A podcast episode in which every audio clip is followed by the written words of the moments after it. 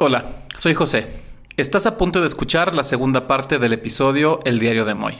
Si no has escuchado la primera parte, te recomendamos que la escuches primero antes de escuchar esta que es la segunda parte. Si ya escuchaste la primera parte, pues ya puedes escuchar la segunda parte, ¿verdad? Y advertencia, este episodio contiene lenguaje un poco eh, no apto para personas sensibles a palabras antisonantes, por lo que sugerimos discreción. A ver, otra vez, otra vez. Los tres contamos. Una, dos, tres. Ok, ya.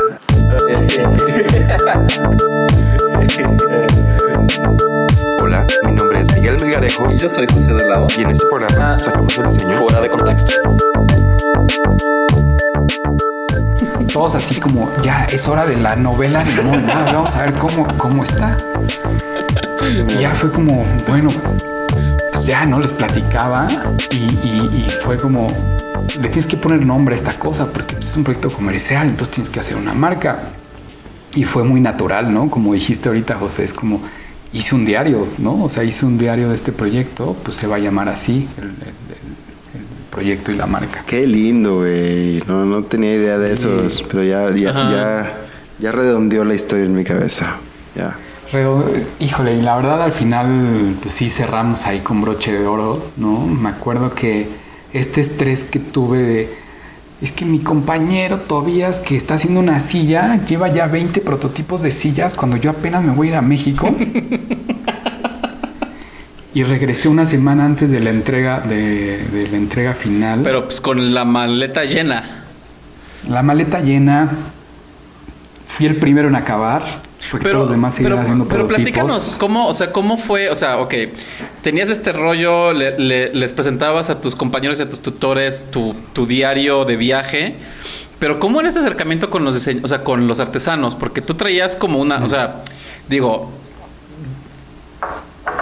no sé si, o sea, como que hay una regla que tú te pusiste al, al hacer estos objetos. No sé si es regla o limitantes, no sé cómo la queremos llamar, pero como que hay un hilo conductor en la manera en que tú te acercabas en hacer estos objetos, ¿no? Me, me interesa muchísimo cómo fue esta, e- este acercamiento con estas, porque pues aquí parte del, es, pues no es fácil, ¿no? Como lidiar con artesanos y... Sí, sí, y, digo, así como el origen de Diario tiene que ver con un fracaso de un proyecto anterior, la primer colección de Diario no me gusta llamarle un fracaso porque eran piezas bellísimas, pero después me di cuenta, bueno, más bien inmediatamente me di cuenta que dos, dos de esas historias, que era el barro rojo de San Marcos, eh, Tlapazola, y, y las piezas en plata de Tasco, no cumplían con uno de mis requisitos, ¿no? Que eran la parte comercial. Pero bueno, si quieren, ahorita, ahorita también platicamos de eso. Pero mi acercamiento con, con los artesanos, ¿no? Y con la gente que conocí, eh, pues fue la verdad como súper humilde. Es como, a ver, primero tengo que llegar y entender. Entonces pedía permiso para, por ejemplo, ¿no? los textiles de, de José y de Felipe. Así de quiero hacer este proyecto, bla, bla, bla. Me batearon como otros tres textileros y, Felipe fue como, va. Le dije, oye, pero es que me gustaría entender el proceso, entonces eh, pues quería pedirte permiso para venirme un día y, estar aquí, ¿no? Nada más. Entonces, pues llegaba, ¿no? Aprendía y digo, un poquito como, como le hacen todos los diseñadores. Este. Pero. Pero eso, yo creo que hay un tema ahí de que pues te ven chavito, te ven ahí este, sin dinero, entonces pues ay, ¿cómo? Entonces eh, dependes mucho de encontrar a la gente correcta.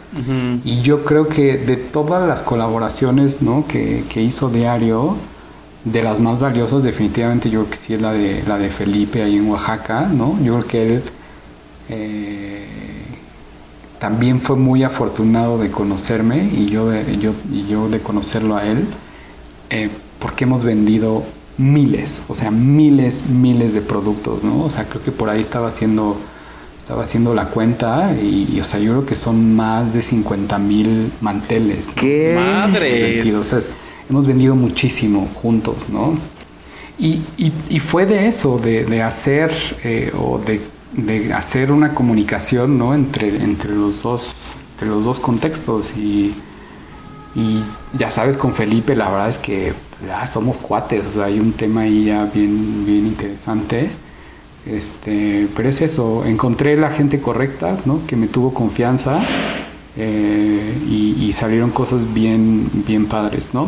Después ya en ese momento intentaba, ¿no? Por ejemplo, los textiles, pues son puros colores de las fachadas de ahí, ¿no? O sea, ya viene como un tema ahí eh, de diseño, pero creo que lo más importante de diario es que eso que conocemos como diseño, ¿no? como formas, proporciones, colores, es un poco secundario. Ese- esa es la, la verdad, ¿no? Sino que más bien es un tema de, de manufactura, de sencillez, ¿no? O sea, que es algo que a mí me preocupaba, ¿no? O sea, yo no voy a usar un mantel con florecitas. Y así, así empezó diario. Es como, ¿qué es tú, Moy, si ibas a utilizar en tu casa, ¿no?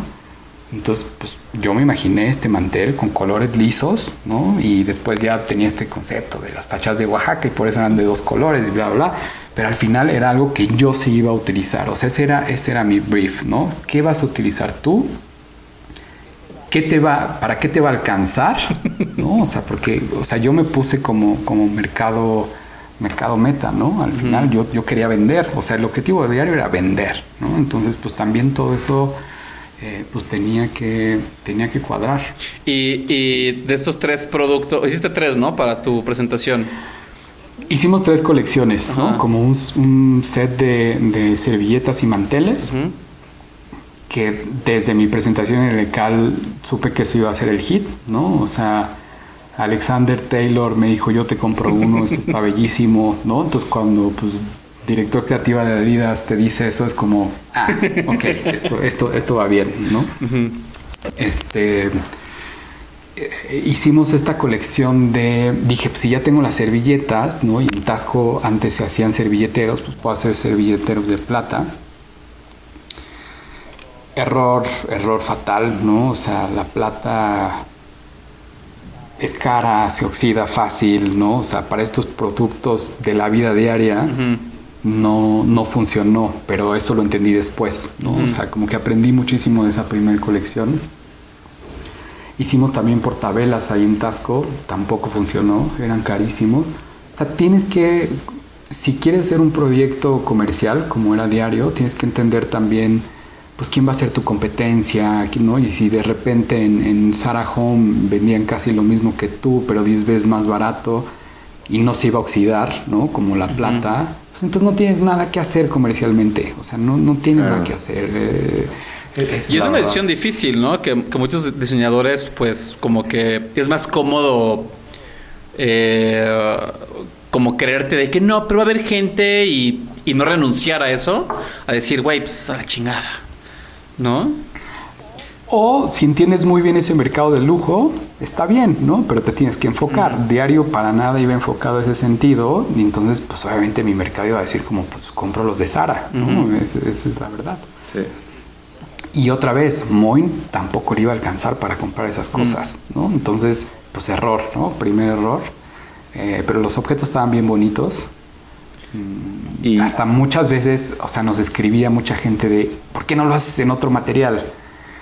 No, no puedo, ¿no? O sea, tenía que cumplir esta otra parte de mostrar el contexto y la cultura mexicana, entonces, pues sí, hubiera sido fácil, ¿no? Los hago en acero inoxidable, los corto en láser y, y listo. eh, Pero no hay historia. Pero no hay historia, ¿no? Entonces, al final la parte de la historia siempre fue importante. Y, y- y lo que me llama la atención es de que tienes esta parte como de lujo, ¿no? Bueno, como el Tasco Plata. Y luego tenías la del barro en cerámica en Oaxaca, Sí, barro rojo bruñido. es chulísimo. chulísimo. eh, híjole, la verdad es que el trabajo que hacen ahí es espectacular, ¿no? O sea, tú ves las piezas terminadas y, y yo tengo aquí, ¿no? Y aquí todavía tengo un primer prototipo de diario. Me parece que tienen este, pues sí, valor del hecho a mano súper bonito. Pero, pues al final la jarrita que tengo aquí, pues, no me funciona para jarrita, ¿no? Entonces lo uso para regar las plantas. Entonces, eh, había muchos problemas de materialidad y de factibilidad comercial, ¿no? O sea, me acuerdo que las primeras órdenes pues llegaban todas rotas, por más que pues, había un, eh, un empaque ahí como súper bien pensado. Entonces diario tenía que cumplir con esta, con esta parte comercial como bien importante. Y como yo no tenía una tienda física, la parte logística, eh, envíos, exportación tenía que estar como súper bien resuelta. Entonces, pues no, o sea, y a la fecha, ¿eh? Siguen escribiendo de por favor, cuando vuelvas a lanzar estas piezas de barro rojo, avísanos, ¿no? Pues no, no, ya no salieron, ¿no? Y, y otra vez, pude haber hecho esas piezas en un taller de cerámica de aquí, ¿no? Pero otra vez no había historia, no, no había, no había cultura, ¿no? O bueno, no esa, esa parte, ¿no? Que yo había ido a, explorar. Entonces, pues, bye, ¿no? O sea, fueron de las piezas que vendimos bien poquitas y ya la- hay que hacer la historia que sigue. Oye, muy. Y, y para ya enfocarnos en lo que fue sucediendo después con Diario, obviamente asumimos que te graduaste Con honores. Con todos los Con honores. todos los honores. Pero, bueno, Con honores regresaste, y con te clientes. Ajá. Cliente, sí. ¿Y tú ya tenías claro que ibas a volver a México y que te ibas a poner a, a chambearle a diario o fue, fue una decisión que surgió bueno, a partir de lo que sucedió con la, con la graduación? Sí me quise regresar a México, eh, también un poco por el contexto europeo, ¿no? De cuando sales, hay, hay básicamente dos opciones, ¿no? Haces internships o haces internships, ¿no? Esas son las dos opciones. son las dos opciones, ¿no? Y, y luego de esos internships, ¿no? Sobre todo para pues gente que quiera hacer diseño de producto, ¿no? Pues puede ser internships con el estudio ahí como de chavitos que va empezando o haces internships con Big Game, Jasper Morrison, ¿no? Con, pero al final son internships, ¿no? Esa, es la verdad. Entonces dije como, no, a ver, yo ya tengo 29 años, o sea, yo no voy a hacer internships, no, bye, o sea, mi plan era ese, voy a hacer dinero, quiero vivir del diseño, ya tengo este, pro- este proyecto. Y me acuerdo que en la última, pues ya en la parte de la graduación, cuando ya estás con el vino y todo, sí, Tomás Alonso, que a la fecha sigo creyendo que fue como la persona que más me marcó ahí en el ECAL, me dijo, Moy, regrésate a México, ¿no? O sea, regrésate a México y echa a andar esto. Tiene mucho potencial. Entonces, pues, cuando alguien que admiras al final te dice de esta manera como muy straightforward de lánzate, pues ya sabes, te emociona y dices como va, ¿no? Me voy a regresar y voy a echar a andar esto. Y así fue, o sea, me decidí y, llegando aquí a México empecé a hacer los trámites para hacer la marca registrada, ¿no? Y vamos a hacer como esta primer eh, producción, ¿no? Porque yo solo tenía prototipos, entonces pues empezamos a hacer producciones pequeñas. eh, Híjole, la verdad es que otra vez tuve que pedir dinero prestado. Yo regresé de Suiza con 600 pesos en mi cuenta, me acuerdo, 600 pesos en mi cuenta. Y de vender mantelitos y de vender productos de diario, la verdad es que poco a poco pues fui, eh, pues al menos sobreviviendo, ¿no? O sea, los, los primeros años. Sí, sí. este, Y, y todavía me acuerdo, ¿no? O sea, fue como, órale, pues hay que irnos a la lonja. Y ahí está Moy y Moy vendiendo mantelitos, ¿no? Y hablando con la señora de, no, mire, es que este le va a combinar más. Híjole, pero me gustaría eh, más grande. No se preocupe, se lo hacemos, ¿no? Y, y- y eso para mí fue bien importante porque yo soy una persona muy introvertida, soy el peor vendedor del mundo, ¿no? Em, pero mi esposa no. ¿no? Mi esposa, a mi esposa le gusta vender mucho y es muy buena haciendo eso. Entonces ella siempre estaba conmigo ahí en, en- en ese momento en las lonjas, ¿no? Hicimos muchísimas lonjas. Me acuerdo mucho de la primera. O sea, llevaba un stock súper chiquito, súper inocente. en el Franz Mayer. O sea, en el Franz Mayer, exactamente. Y fue de... Híjole, si vendo estos 30 mantelitos, ya saqué para pagar el, el- el local, ¿no? Esa era mi visión, ¿no? Al principio, o sea, como pues paso a pasito.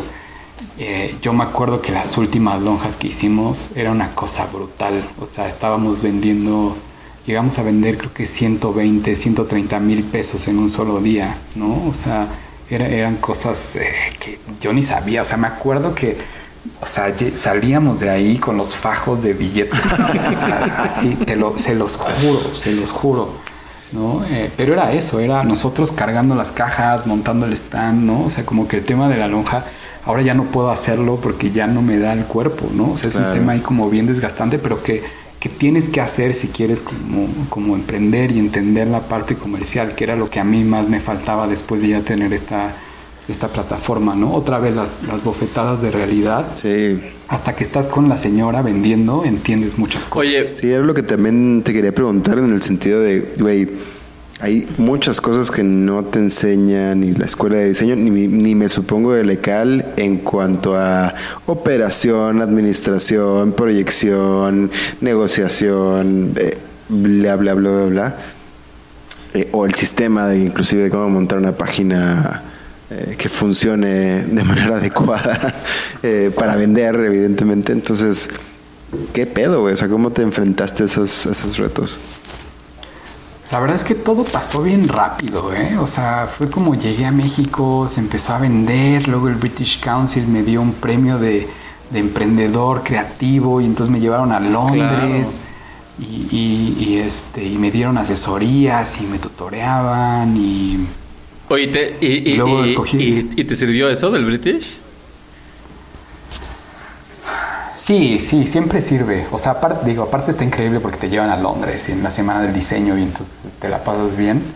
Eh, pero lo que está bien interesante de ese programa que ya desapareció, eh, del Young Creative Entrepreneur Award, es que conoces gente que está más o menos en el mismo canal que tú, eh, de disciplinas creativas. Entonces me acuerdo que había muchos eh, como fashion designers que estaban haciendo eso. Digo, la moda creo que es mucho más fácil de vender. Eh, pero por ahí también había gente que estaba haciendo skate parks. Wow. O sea, que, que- que su negocio era hacer skate parks, ¿no? Entonces sí conoces gente como bien brillante, bien talentosa. Sigo en contacto con todos ellos, ¿no? Entonces como una generación ahí de, de creativos emprendedores que pues, te vas echando la mano y vas preguntando, ¿no? O sea, creo que es lo más valioso de ese programa, que ya desapareció, pero en su momento creo que estuvo padre la experiencia. Y yo me acuerdo que uno de los proyectos, o sea, porque hiciste como tus historias para tu para tu tesis de maestría, llegaste a México y ok, voy a hacer manteles para vender, pero seguiste haciendo más historias. Y una historia me acuerdo que fue el ballet. Sí, sí, pues es que ahí ya traía, o sea, el valero tenía que ser sí o sí, ¿no? O sea, ya, porque yo lo tenía ahí, lo seguía teniendo en mi, en mi repisa. Híjole, creo que busqué así de dónde son los lugares, ya sabes, Google, así, ¿dónde hacen juguetes mexicanos? No, pues, y todos decían San Antonio la isla, San Antonio la isla. Y muchas de las historias de diario, la verdad es que sí eran así, de muy, súbete al coche, ¿no? Entonces me subí a mi coche, veía dónde estaba San Antonio la isla, llegaba, preguntaba así de, oye, aquí, ¿no? Llegaba ahí al Palacio Municipal siempre, ¿no? Este, oye, estoy buscando, ah, sí, mira, ve con fulanito de tal y así, encontrando hasta que di con, con Mario, ¿no? Que, híjole, también un, gran personaje, ¿no? Gran amigo.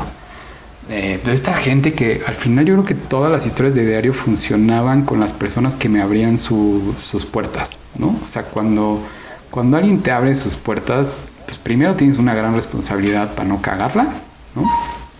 Y, Mario fue una de esas personas, ¿no? O sea, como que sí dije, híjole, está bien padre. Y, y con él fue enfocarnos mucho a su proceso, ¿no? O sea, me presumía mucho sus tornos y me enseñaba a usarlos y todo. Y, y dije, híjole, aquí hay un súper potencial, ¿no? Súper potencial. Y, y una gran disposición de querer hacer cosas nuevas. Creo que, creo que al final el tema de la edad también es importante, ¿no? O sea, creo que Mario me lleva uno o dos años. Mm. Eh, Felipe también, ¿no? O sea, creo que encontré las personas correctas, ¿no? Para, para, para, para hacer cosas padres, ¿no? Y, y sí, el- los valeros, eh, las pirinolas y los yoyos, ¿no? En ese momento se vendieron un montón. Em, a la fecha es de los productos que, que permanecieron, ¿no? Durante todo este tiempo en, en diario. Pero al final la parte comercial, ¿no? O sea, lo que, lo que tú como comerciante puedes obtener como ganancia tampoco es mucho, ¿no? Entonces, pues, a, a la marca como imagen y como todo funciona, ¿no? Y para completar un catálogo, pero no son estos big tickets, ¿no? O sea, de ahí la, la, marca no la marca no va a vivir. Eso no quita que los, los productos sean pues bellísimos y, y, me daba pues sí mucho gusto otra vez como en estos espacios de que la gente sí llegara a ponerse y, y según ellos me enseñaban, ¿no? Y, estaba, estaba padre, fue muy divertido, fue de las historias más divertidas Em, y, y, al final como quedaba ya hablando como mucho de, del producto y de su apariencia y de su rediseño y de su estética, pues yo creo que los manteles dieron como este hilo conductor de pues esto es lo que, lo que a mí muy me gusta, ¿no? Que es como colores y simplicidad. Entonces los juguetes de alguna forma pues es como un segundo paso a esos manteles, ¿no?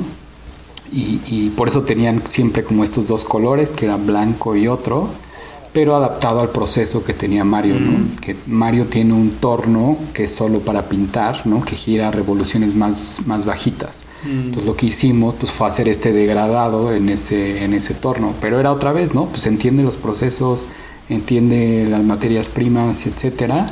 Y este tema de dualidad, ¿no? Que curiosamente eh, partió y tiene su origen del proyecto que me rechazaron, ¿no? De Lecal. Está presente en un montón de, proyectos de, diario. Sí. La cosa que hiciste con Tane también tiene como estas... Sí. ¿no? Pero hay algo que me, que, me gustaría que me platicaras porque siento que, o sea, independientemente del, de que tiene que ser un producto costeable, de que tiene que ser funcional, pero hay un ADN muy claro de Diario, que, que, y es una de las razones por la que yo creo que Diario es una de las marcas mexicanas contemporáneas que han logrado ir más allá de un tema, como tú decías, del arte popular, lo, lo, luego más comercial.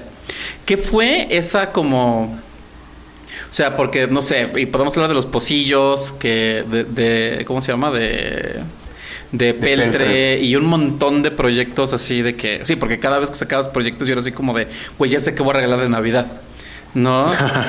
este, ¿cuáles son, ¿Cuál es como ese ADN que, que tú tenías? O sea, porque has trabajado con, con muchos procesos, tanto artesanales y tanto con procesos más mestizos y más urbanos, pero siempre hay un hilo conductor. Y me interesa mucho saber cuál fue como ese o sea, como esas reglas o ese ADN o esa eso que te hacía decidir, ok, voy a, voy a, tomar esto, pero lo voy a transformar en algo nuevo. Yo creo que, eh, que la respuesta es eh, intentar siempre hacer una sola cosa bien. Mm. Como que normalmente los diseñadores es como un poquito más diseño y un poquito más de este otro diseño y un poquito más de color y un poquito más de... Y lo que ha hecho Diario siempre es hacer o intentar hacer una sola cosa, ¿no? Si Mario era el degradado, ¿no? Entonces el degradado tenía que ser lo protagonista de ese, de, ese producto, ¿no? Y no intentar hacer otra cosa como forma o, proporciones o, o grabados, otro tipo de no, no, no, o sea, como que todo, y, y al final creo que también eso va mucho con, con la práctica de, los proyectos que hago ¿no? en el estudio. Eh, y, lo que te enseñan en Suiza un poco es eso, ¿no? O sea, agregar es bien fácil, pero si quieres realmente meterte en, en, en problemas, ¿no? Pues ¿por qué no quitas elementos? Y si quitas elementos, al final logras hacer visible lo que realmente quieres mostrar. Entonces creo que un poco todo el trabajo que hago, ¿no? sea con diario, sea con clientes, pues es esa misma directriz, como no tenerle miedo al vacío, ¿no? que siento que casi todos los diseñadores tienen, ¿no? Es como, es que me va a decir que no tiene diseño, entonces pues a ver, algo más grande, ¿no? No, o sea, creo que al revés, pues creo que eso es lo que hago, ¿no? Ya vi que eso es lo que también me gusta hacer y, también creo que es el hilo conductor de diario, ¿no? A, lo largo de los años. Mm. ¿sí? Quitar en vez de, en vez de Abrazar el horroris vacui. Sí. sí, sí. Y también tiene que ver con, con, pues, con, mi estilo de vida, ¿no? O sea, incluso los objetos que tengo en mi casa, ¿no? Siempre me da, me da, es más, yo, yo soy creo que un poco a la inversa. A mí siempre me ha dado miedo el tener de más. en general, ¿no? En, en- en la vida. Y, y eso se refleja creo que en todos los objetos que, que diseño. Sí, no, tenía curiosidad de, de cuántos productos han pasado por diario. Así, más, más o menos, más o menos. Pues mira, la cuenta, ya incluyendo con variantes de color y así. El- el SKU. Fueron alrededor de 100. Fueron alrededor de 100. 100 SKUs. ¿En cuántos años, cuántos años lleva diario el día de hoy? Eh, diario, digo, son sus últimas semanas, porque anunciamos justo, ¿no? Que son eh, sus últimas dos semanas de, de vida. ¿Qué? Eh, pero fueron, fueron siete años, sí, fueron siete años de, de diario. Sí. Casi como fuera de contexto. Casi como fuera de contexto. Nada más que uno así pegó otro, ¿no? Pero antes, antes de que nos platiques bien, pues por qué cerraste diario, eh, algo que también, que no has hablado hasta ahorita, y siento que también es no nada más parte de diario, pero también parte de tu trabajo como diseñador, es el aspecto de color. ¿Qué es lo que, que a ti te motiva o lo que te intriga de, de tomar el color como un, o sea, como un, un tema de estudio? Porque además, ah, perdón que te interrumpa, pero además, si vemos el verdadero diseño mexicano, entre comillas, no usa color. Porque tenemos esta idea del minimalismo y, y le voy a poner mármol y madera negra y latón y nadie pinta, nadie utiliza, o sea, como que... Y es lo que se me hace muy interesante de, de, de, de Timoy, porque por un lado, el mercado de interiorismo y de producto en México contemporáneo le, le- le da miedo el color, ¿no? Sí, sí, sí, sí, porque un poco va en contra de las tendencias actuales, ¿no? Eh, que es algo que a mí en lo particular, y es un poco como una misión eh, profesional, ¿no? Que me valgan madres las, las tendencias, ¿no? O sea, creo que eso es algo que sí, híjole, odio, ¿no? Odio el tema de, las tendencias. Es bien interesante porque yo nunca me di cuenta como este, esta atracción uso funcional del color que he hecho como en toda, en toda mi vida desde que salí de la escuela hasta hace unos pocos años, ¿no? Y fue, la verdad, porque mucha gente me empezó a decir lo que me estás diciendo tú ahorita. Y fue como, Porque, Ay, porque ¿en mira, ya, ya te voy a una historia.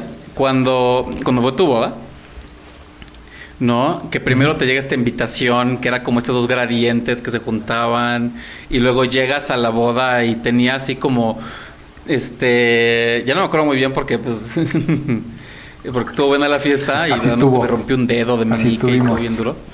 Pero este... imagínense cómo estuvo. Pero, o sea, me acuerdo que hasta, o sea, como que habían como el empaque de los dulces tenía como como cintas este amarillo fosforescente y este y había, o sea, como que el color fue un parte de, o sea, como que tú y Jenny diseñaron su boda. ¿No? Sí, sí, y, y otra vez, ¿eh? O sea, no es que me quiera quitar crédito de más, pero un poco somos lo que vemos diario, literal, ¿no? Y, y la verdad es que Jenny es como súper buena con los colores. Cada que veo a mi hijo vestido es como, órale, está bien chido, ¿no? Su ropa así súper combinada. Y eso yo creo que tiene que ver, ¿no? Eso, eso tiene que ver. Eh, dice Jenny que ya me va a cobrar regalías, ¿no? Porque, porque ella es la genia detrás de, Es de tu, todo. es tu Este, ¿cómo se llama? Tu Charles and Eames, ¿no? ¿Cómo se llaman? Güey, ya, ya, Sí. ya, ya, ya me acabé la botella, vatos. Eso. Ray. Sí, es, es mi rey. Sí, definitivo. Sí. Pero ella como que no le importa nada de lo que luego a nosotros nos importa, ¿no? Y, y eso, eso está padre. Eso está, está padre. Pero sí, sí, tiene... sí- me estaba acordando de cuando, cuando estaba yo en Suiza, también aparte del MoMA Destination México, hubo otros proyectos que fueron desatados por esa, por esa intervención con el MoMA. Es que está increíble porque lo que logró Ana Elena fue que la gente hablara de Ajá. diseño en México. Entonces hubo otro proyecto con el Palacio de Hierro, ¿no? que, que pues, nos invitaron a presentar piezas y vender piezas ahí de mobiliario. Y yo vendí dos, dos piezas de mobiliario y las dos tenían que ver con color creo que fueron como las primeras cosas que ya vendí, ¿no? Como que el concepto principal era el color. Y justo creo que, justo, sí, a ver, o sea, hay gente que utiliza los mecanismos para, para encontrar una solución, ¿no? O hay gente que, que usa los materiales para dar una solución. Hay gente que utiliza las proporciones para, para dar una solución. Y yo en muchas de mis propuestas he encontrado en el color como una herramienta para dar una solución a algo, ¿no? Sea una solución en algunos casos superficial, conceptual, pero alguna, en algunos otros casos donde realmente eh, la sensación que te transmite ese objeto no se podría lograr con otra, con otra característica que no sea el color. ¿Como cuál? Y, y- y yo creo que eso es lo...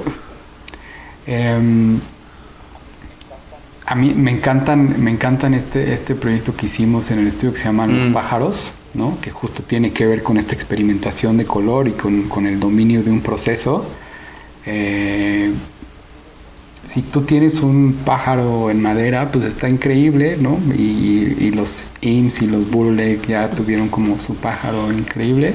Pero al final esta relación del color con la beta de la madera eh, tiene o te, te- te acerca un poquito como a la realidad de ese, de ese pájaro, ¿no? Pero, pero sigue siendo como súper abstracto, ¿no? Entonces, sin el color, ese pájaro o esos- esa colección de pájaros no podría acercarte como a este, a este mundo. que Si bien a lo mejor es un poco más obvio, ¿no? Pero hay gusto para todos. Claro. Eh, sí, me encanta, me encanta. Y ahorita hiciste una silla. Hoy te hicimos una silla y hoy te estoy viendo también estos cojines increíbles de Pirwi, que, que está padrísimo porque, eh, digo, son cosas como muy, muy comerciales y son cosas pues, que utiliza la gente. Pero ahí el color lo que hace al final es, es un juego visual, ¿no? Que cuando llegas a tu casa, ¿no? No puedes tener los mismos, los mismos colores así ordenaditos porque si no, pues se ve aburridísimo, ¿no? Entonces lo que hicimos ahí con el color es combinar eh, dos tonos que a su vez hacen más tonos, ¿no? De, colores y entonces el color es lo que te permite generar diversidad, ¿no? Que ese era el, el- el principal objetivo de esa, de esa colección. Y todavía más padre es con, la, con el menor- la menor cantidad de tonos posibles, cómo puedes generar mayor diversidad, ¿no? Entonces, sí, hay, hay un montón de, de- de proyectos que creo que, ¿no? Digo, estoy viendo otro. Es que tengo mi casa llena de prototipos, ¿no? Entonces estoy viendo ahora el- el- el- también el caballito de, de Ujú. Pirwi, ¿no? Que tiene cuatro colores y son colores, pues nada eh, vibrantes, ¿no? Sino que tienen que ver con, em, pues con esta figura que yo no sabía que había, que existían estos nombres de caballos, ¿no? Dependiendo de- del Mm. color. Pero si tú le quitas el color, no sabes que es el tipo de caballo al que hace referencia, Ah. ¿no? Entonces, sí, son cosas que O sea, podrían o sea, por eso los caballos ¿no? tienen nombres Que- tan raros. Como tan random, porque Sí, es el color exacto. el que los, los bautiza, por así decirlo. No, de ese, de ese color Mm. es el caballo, ¿no? Comercialmente. Entonces, si tú lo quitas en esta escultura, Mm. ¿no? Que es una escultura de decoración, pues entonces termina siendo un caballo, pero no un caballo tordillo, ¿no? Como, como, como Ah, viene ahí en, la, en la caja. Y entonces, para nosotros, que a lo mejor pues yo no tengo un caballo, un caballo aquí abajo, pues no, pues no, no importa, ¿no? Pero la gente que sabe de caballos es, necesito el amarillo. No, es que ya se acabó. No, no. Mi caballo es amarillo, yo necesito un caballo de pirgüe amarillo. ¿No? Entonces, pues no sé, hay, hay, hay un tema ahí bien interesante con, con- con el color, ¿no? Eh, el otro día me encontré un rendercillo ahí de, un, de una casa de pájaros que diseñé hace mucho tiempo, nunca salió a la luz ni nada. Este, pero justo tenía el, el- el palito donde se para el pájaro, ¿no? Eh, de color. Y entonces yo era como, no, y es que ahí va a traer el pájaro, como las flores. Y, y la verdad es que sí, o sea, el color tiene este tema como de atracción muy animal hacia la gente que a mí me llama mucho la atención. Entonces el año pasado que hicimos esta intervención Mm. con Comex eh, para el tema de las tendencias, eh, pues hicimos un, un alimentapájaros de 3 metros pintado de color amarillo porque afuera había unos árboles, ¿no? Donde vivían pájaros. Entonces yo lo que dije es vamos a utilizar el color para atraer esos pájaros y que se alimenten de este, de este lugar, ¿no? Entonces, como el color, la verdad es que sí resuelve cosas o puedes utilizarlo para, para resolver cosas, ¿no? Y, y eso, eso me parece bien, bien interesante porque lo, lo primero que entiendes es como, ah, el color eh, pues es un tema de decoración. No necesariamente, muchas veces sí, pero es esto, es una herramienta más que a mí en lo particular pues me llena mucho, ¿no? Y es como muy atractiva utilizar. Chingón. Oye, y van siete años de diario, más de 100 productos, muchas historias. Y hoy nos anuncias que pasa un, un- un acontecimiento importante.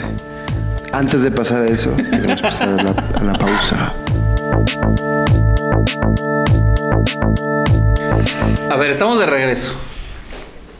Claro, Y güey. nos quedamos en, en- Hablamos de color, hablamos de diario. Y de diario, pues, este. Pues ahí. Ahorita está, está todo al 50% de descuento. Sí, caray. Sentimientos, sentimientos encontrados.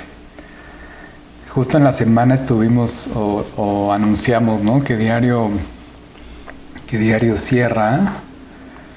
Se dejó venir la banda así de voy a comprar todo lo que pueda. No nos hemos dado abasto con todas las órdenes que tenemos ahí pendientes. Y, y pues nada, nos tenemos que apurar porque en dos semanas me tengo que mudar y, no hemos parado de empacar cosas. Entonces ya, ya me atrasé, ¿no? en, mi timeline. Pero sí, pues al final, y ahora sí que ustedes me comprenden, ya que estamos casi casi en, el- en la misma línea del tiempo, pues cuando haces algo por mucho tiempo, pues además de que te da dinero, que era como mi, mi principal objetivo diario, pues sí le agarras cariño, ¿no? Y, y- y al final anunciar que, que pues lo tienes que cerrar porque se te presentó una oportunidad que, como les platiqué al principio, ¿no? Uno de los objetos que, que a mí me marcó muchísimo, pues fue el, el iPod, ¿no? Y después... eh, que el, que el iPod que te, que te movió no era el iPod normal, tenía el color diferente. Tiene el color diferente, eso es cierto, eso es cierto. Y, y que aparte es de las combinaciones de color que más odio en la vida, pero, pero, en, ese, pero en ese momento... Pero pues, YouTube, güey, YouTube, eres, fan de, era- eres fan de YouTube, güey. Ya no tanto, ya no tanto, pero en ese momento era muy fan, entonces pues, tenía que tener esa versión. Este, pues sí, se me, se me presenta esta oportunidad y, y pues hay que tomarla, ¿no? No, no, no te... Apple no viene a buscarte dos veces en la vida. Este, entonces, pues sí, no, me, junto con mi familia, pues nos tenemos que mover a, a California, a Cupertino y pues abrir este nuevo capítulo, lo cual implica pues que hay que cerrar ciclos, ¿no? Y, este, y pues sí, eh, la verdad es que estuvimos ahí debatiendo, ¿no? Si diario continuaba o no continuaba. Mm. Decidimos que, que cerrara, ¿no? Y, y, pues sí, se termina, se termina diario, la página va a seguir ahí y un poquito como la explicación de los productos y todo va a seguir, ¿no? Pero, pero ya no, esta parte comercial ya va a parar. ¿Hubo, ¿Hubo una historia que quedó pendiente? Uf, muchísimas, muchísimas. Tengo una lista así de objetos por, por entrar a diario. Lo que pasa es que sacar un nuevo producto de diario es súper complejo porque todo lo que has aprendido a lo largo de los años, pues obviamente ya te vuelves súper estricto, ¿no? O sea, sí, es una historia increíble, pero si no va a vender, pues no va por ahí. Y también la contraparte, ¿no? Si es algo que va a vender increíble, pero pues la historia está como súper vacía, pues tampoco, tampoco entra, ¿no? O sea, si no, si no va a ser este reflejo de México, ¿no? Y de este México eh, versátil, ¿no? Porque pues tenemos manteles hechos en Oaxaca súper bonitos. También tenemos una bolsa de mercado, ¿no? Que, que también es súper colorida o está la versión negra. Em, pues, pues no los haces, ¿no? Entonces hay esa lista ahí de, de objetos pendientes que tal vez algún día pues continuemos.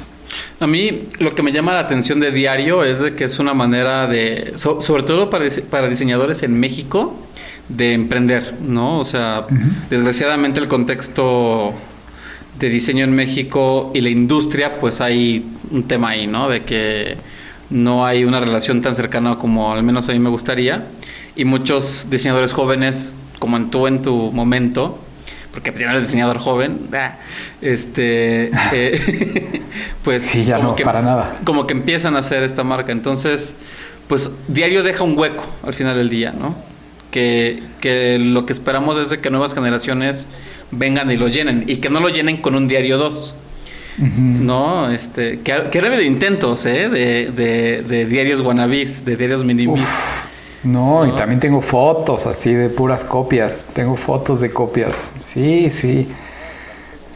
Yo, para el tema de, de la juventud, la verdad es que sí soy muy optimista, ¿no?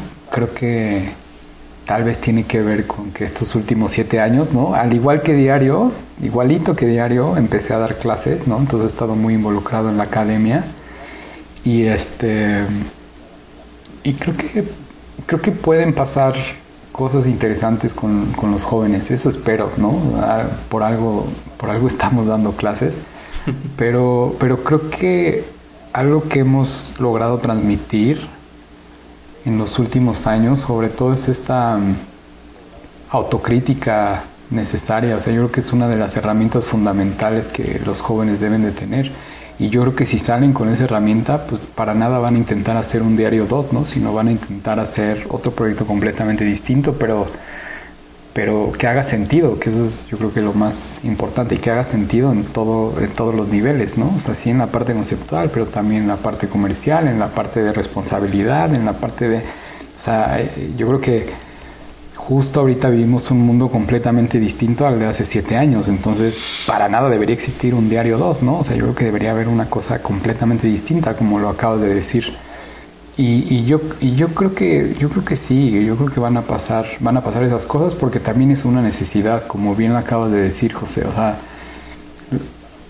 es triste, pero, pero saliendo de, la escuela, ¿no? Por más buena escuela que sea aquí en México, no, no te van a estar esperando así con los brazos abiertos de vente, vamos a diseñar un producto. Eso, eso no va a pasar. Y yo creo que desde, desde que los alumnos entienden eso, ¿no?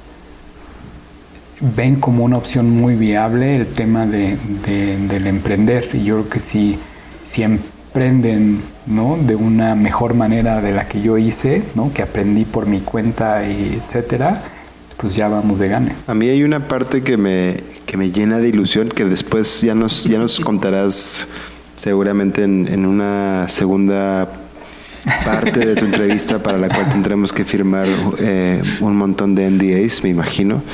Eh, pero, mm, eh, o sea, me- no sé, pero algo, me, algo me, genera ilusión saber que alguien que se dedica a hacer productos a través de historias, a través de su contexto, eh, eh, eh, particularmente en México, se va a, una compañía como Apple. Así que algo hay ahí ya veremos qué es, ¿no? Ya, después nos podrás contar.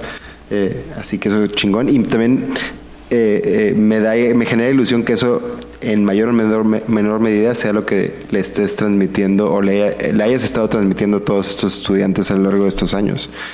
eh, a través de, de tu ejemplo y de, y de las cosas que les has ido dando. Y de, y de ser igual de duro que como fueron tus mentors con tus alumnos.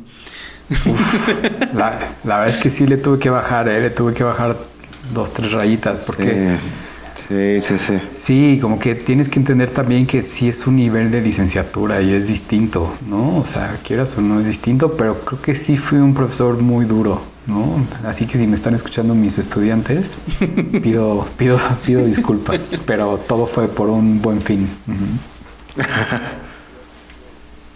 Yo, yo la verdad que, que creo que está muy bien. Ah, No, porque ah, regresando al inicio de la conversación, una de las cosas que yo eh, sí me salí como un poco desilusionado del tecnológico de Monterrey fue como esta falta de crítica dura eh, eh, o prácticamente la, la nulidad de la crítica. Entonces, em, aunque entiendo que, que después de ser crítico duro Sí. haya remordimiento, eh, creo que es bien necesario también. Eh, seguramente hay un balance adecuado, pero definitivamente el que no la haya no lo es. O sea, Entonces, bueno, eh, Mike, y digo, igual me meto en problemas lo que voy a decir, ¿no? Pero la, la licenciatura no es un espacio de prueba y error, es tu carrera profesional. Ahí es donde empieza, ¿no? Y si te lo tomas en serio, puta, puedes hacer cosas increíbles. Si no te lo tomas en serio, pues no. Sí, pero creo vas que a- también ahí no vas a hacer algo que- diferencia en la vida. O en la vida de Digo, estoy de acuerdo con los dos, pero digo, estos siete años que fui profesor, creo que aprendí a ser profesor como hasta el sexto año, tal vez, o hasta el séptimo Ah, año. wow, eso es un chingo de años. Eso es muchísimo, es muchísimo. Así que pido disculpas a todos a los que les toqué como mal profesor. Pero, pero algo que me pasaba es otra vez como no entender también el, el- el contexto en, en dos direcciones, ¿no? El primero es que, pues, México no es Suiza, ¿no? Y eso hay que como entenderlo. Y después que la licenciatura no, no tiene por qué ser como si fuera una maestría. Entonces creo que la, la crítica tiene que, tiene que existir y puede ser dura, pero en una licenciatura tienes que dar como estas posibles soluciones a esa crítica.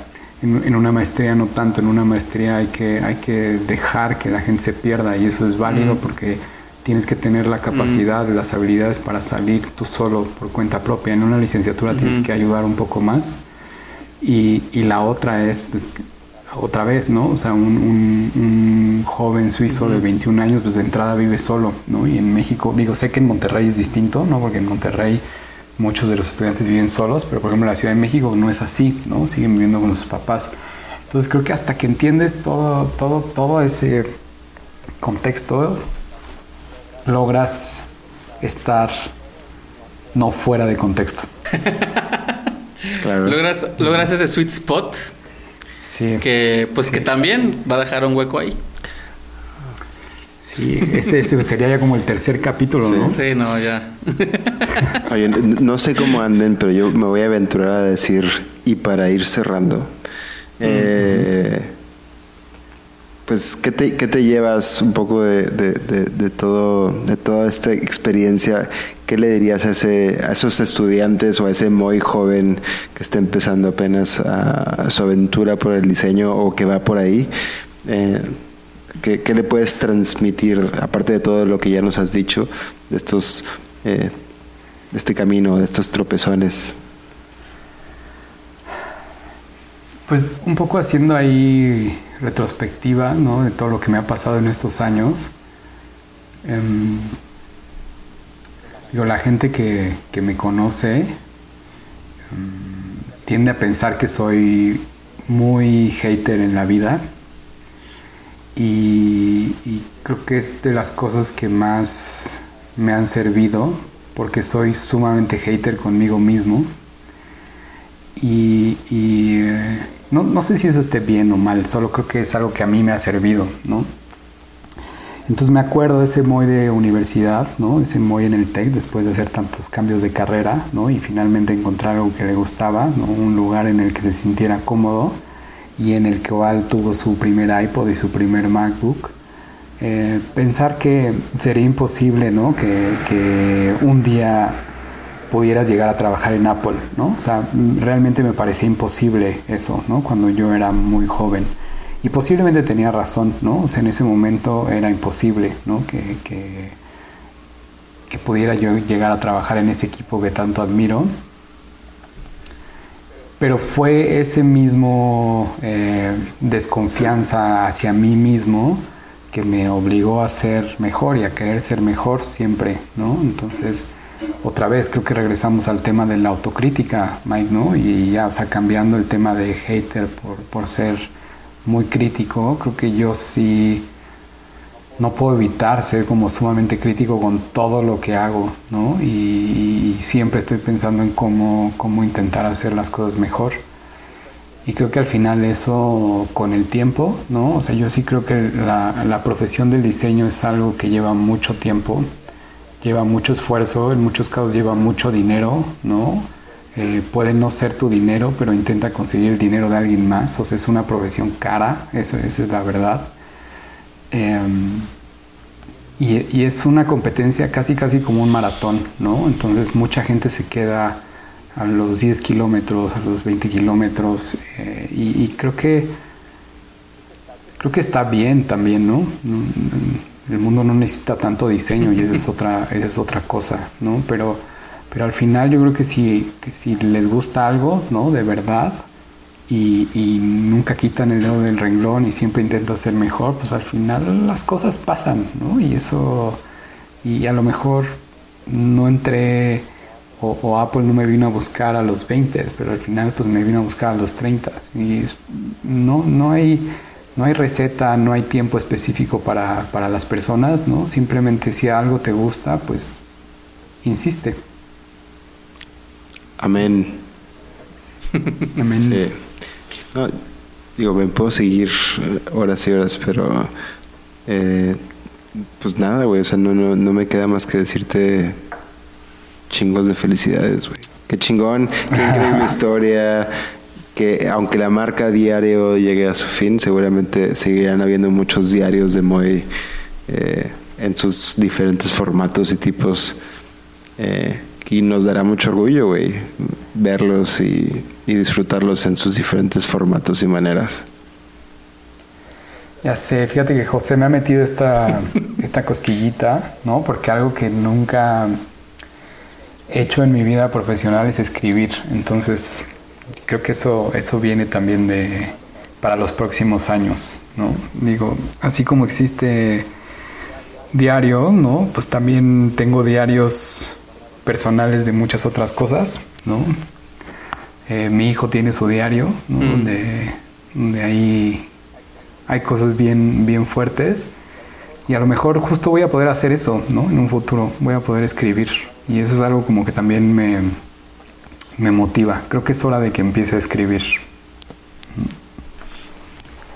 Yo, a mí lo que, o sea, digo, a mí me da tristeza de que Diario, pues, cerró un capítulo, pero estoy seguro que Diario va a seguir con otro logo, con otra, con otro tipo de producto que le va a llegar a, al mundo, ¿no? O parte de, o sea, parte de ese diario, pues, pues ahora va a ser parte de, de pues, de estos productos que, que todos vamos a gozar. Y eso, pues, la neta me da, este, pues, mucha alegría, por otro lado, ¿no? De que no es como, o sea, que, que diario, pues, sí, cierra un capítulo, pero, pero porque lo que sigue está más, es- está en otro nivel. Y pues, por eso, la verdad, Moy, la- este, pues, pues, me da mucha alegría y me da mucho gusto. Y este, y pues ahí vamos a ver cuándo salga el nuevo iPhone ahí con su gradiente. Ojalá. No, la verdad es que sí. Justo esa es, esa es la principal motivación, ¿no? O sea, que poder tener un impacto en otro tipo de niveles, ¿no? Eh, está bien interesante, ¿no? Y, al final es eh, tener ese nivel de impacto, pues va a requerir un esfuerzo mucho mayor, ¿no? Y, y creo que como reto personal eh, y profesional también lo hace muy atractivo, ¿no? Entonces ya literal me estoy comiendo las uñas para irme allá y empezar, ¿no? Y empezar y aprender, que eso también está bien padre, ¿no? Que a mi edad todavía pueda seguir aprendiendo, está increíble. Wow. Salud. Salud. Este, pues Moy, pues muchísimas gracias. Este por la generosidad de, de encontrar un espacio en tanto caos que tienes ahorita para platicar con nosotros. Sí, no mames. Puta, güey, si les contara. Normalmente grabamos esto los sábados en la tarde y pues tuvimos que hacerlo después porque pues, temas hay que sé, tenías que gracias. te voy a agarrar, pero pues la verdad que siento que era como un tema de ahora o nunca, ¿no? De contar esta historia. Sí, sí, de hecho, digo, le platiqué a José Mike, ¿no? Lo hacíamos este sábado o el que sigue Sí, sí, sí, sí. Ya, literal, iba a estar aquí con cajas y sí. Sí, no, no, muchas gracias por tu... la- o sea, algo que me quedé, que me gustaría decir es como, güey, güey, para ser autocrítico hay que tener un grado de, de humildad importante. eh, y, y, pues tú la tienes, así que qué chingón, gracias por el tiempo, gracias por abrirte el espacio eh, y que, te, que no lo pierdas, ¿no? Que, que- No, pues te acompañe. gracias a ustedes. Gracias a ustedes. Seguiremos en contacto. Espero que me vayan a visitar. Cupertino. A, a Cupertino. Que nos vacunen primero. Y ya vamos. O que nos, o que nos vacunen allá. Ya, pues sí, ya. Exacto. Exacto. Fuera de contexto es un podcast producido, editado y todo lo que sea necesario por Miguel Melgarejo y José de Lao. Puedes seguir el podcast Fuera de Contexto en redes sociales como FDC Pod o puedes visitar nuestra página fuera de contexto.mx. De nuevo, queremos agradecer a Moisés Hernández por su tiempo para la realización de este episodio. Si quieres saber más sobre Diario, el proyecto de Moisés, puedes meterte a la página diarioshop.com. Si quieres que entrevistemos a alguien en particular o nos quieres dar alguna sugerencia, puedes contactarnos a través de nuestras redes sociales. Estaremos lanzando una historia nueva cada mes, por lo que te sugerimos seguirnos y suscribirte donde sea que bajes tus podcasts. Nos estamos escuchando.